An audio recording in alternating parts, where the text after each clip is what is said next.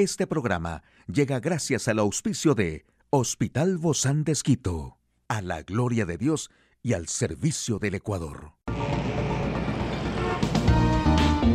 Ciudad Médica, un espacio para tu salud.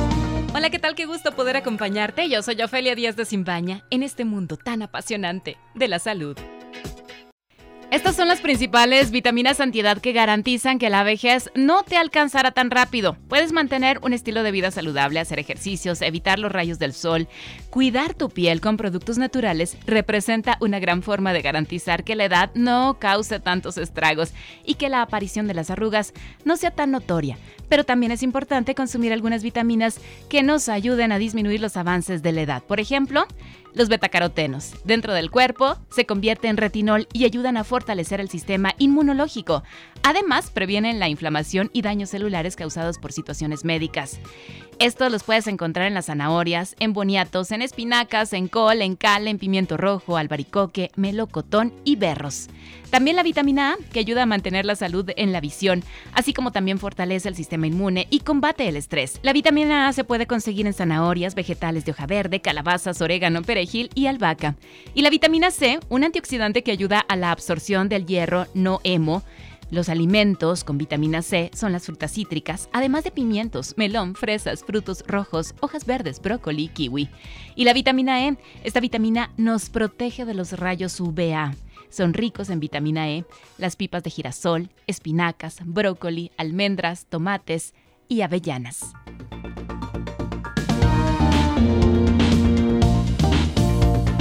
Un espacio para tu salud. Aquí el detalle de la información más actual en el campo de la salud. ¿Por qué es tan difícil curar la migraña? ¿Qué peligro supone la gripe aviar H3N8 detectada en China? Identifican vínculos genéticos entre COVID-19 grave y otras enfermedades.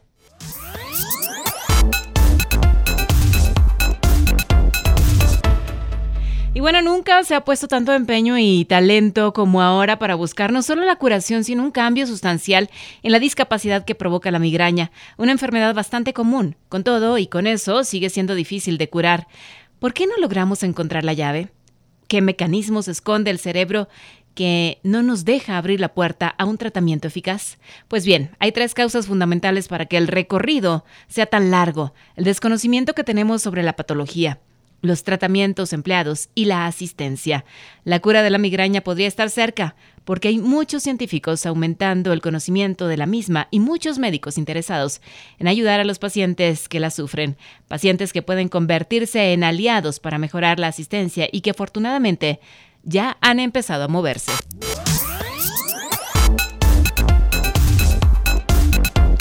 Y bueno, la Comisión Nacional de Salud de China ha confirmado el primer caso humano conocido de infección por el virus de la gripe aviar H3N8 en un niño de cuatro años.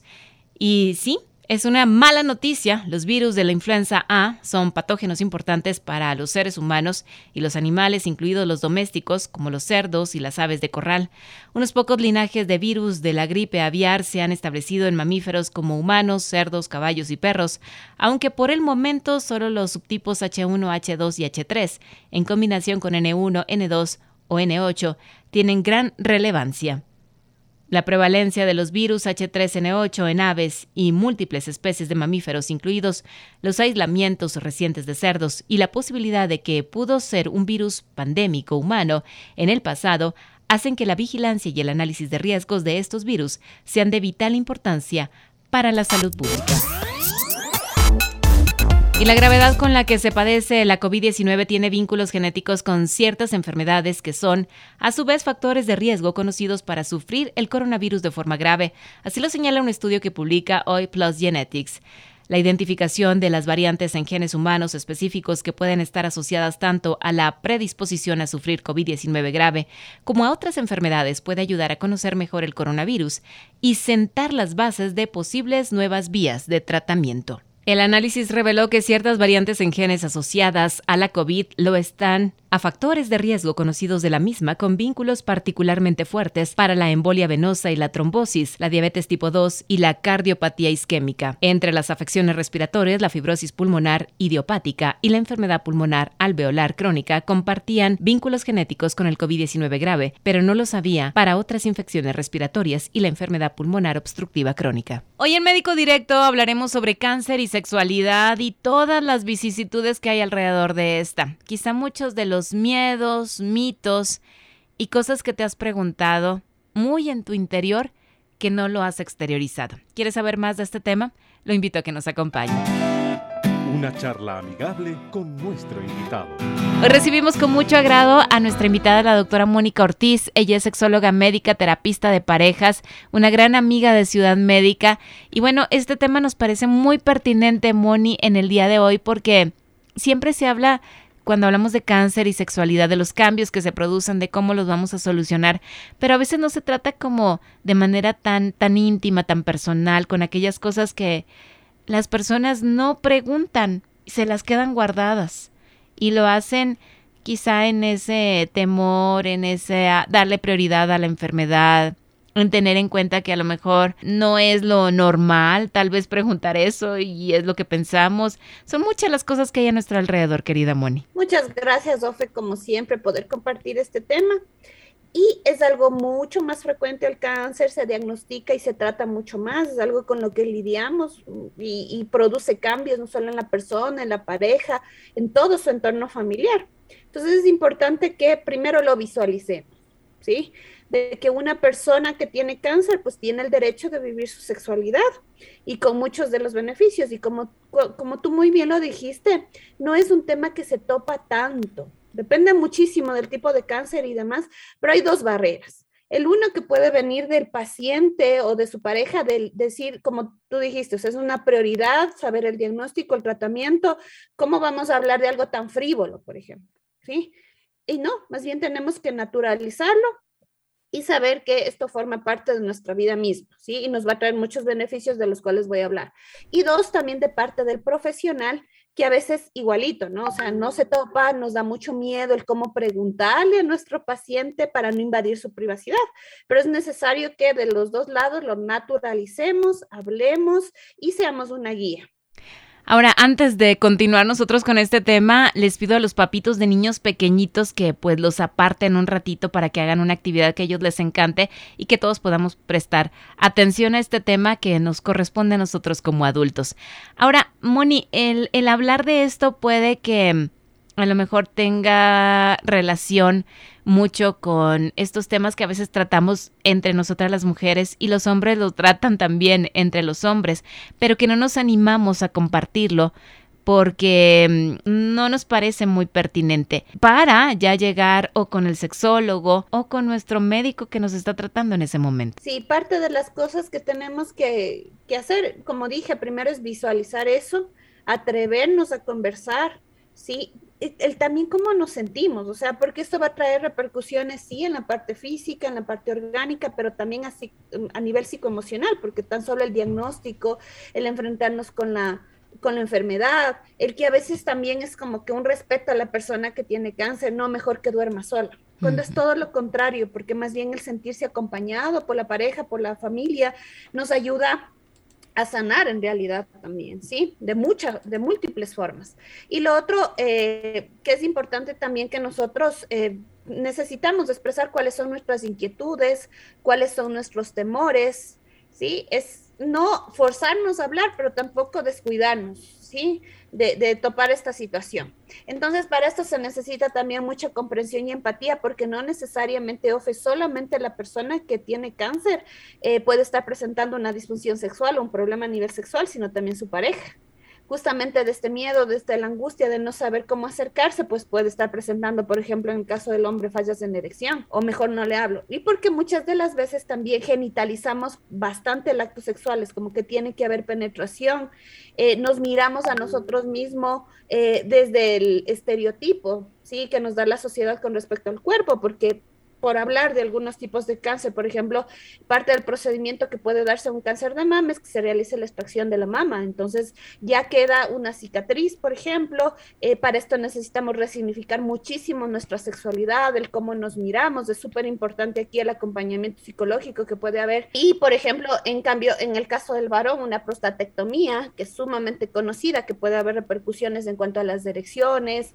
eh, la extracción de un testículo, por ejemplo, debido a un cáncer testicular, también puede haber repercusiones y sobre todo en una cultura que nos habla mucho de la genitalidad y de estas representaciones que tiene el cuerpo a través de nuestra sexualidad. A veces son zonas erógenas, por ejemplo, las que se están extrayendo, entonces pensamos que nuestra sexualidad va a ser imposible. Ya quedó apartada. Exacto, Inclusive hasta en el tipo de comunicación que damos o las expresiones que decimos como ya ni eso sirve, ni siquiera nos atrevemos a veces a nombrarlo, ¿no? O lo nombramos de esa manera tan despectiva y nos sentimos no solamente que nosotros muchas veces nos servimos, sino que tampoco nuestro órgano funciona. O sea, ya, como quien dice, estamos ya a punto de tirar la toalla para todo. Y la vida no es así. Sí, nos resignamos o a veces es simplemente lo que tú dijiste muy bien, porque parte del visualizar implica nombrar nombrar el cómo me siento, darle un nombre a mis genitales, darle un nombre a la parte del cuerpo que fue extraída, por ejemplo.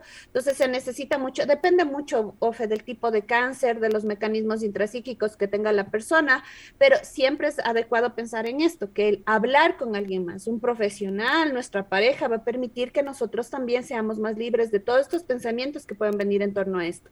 Poder trabajar y encontrar un nuevo significado a la situación.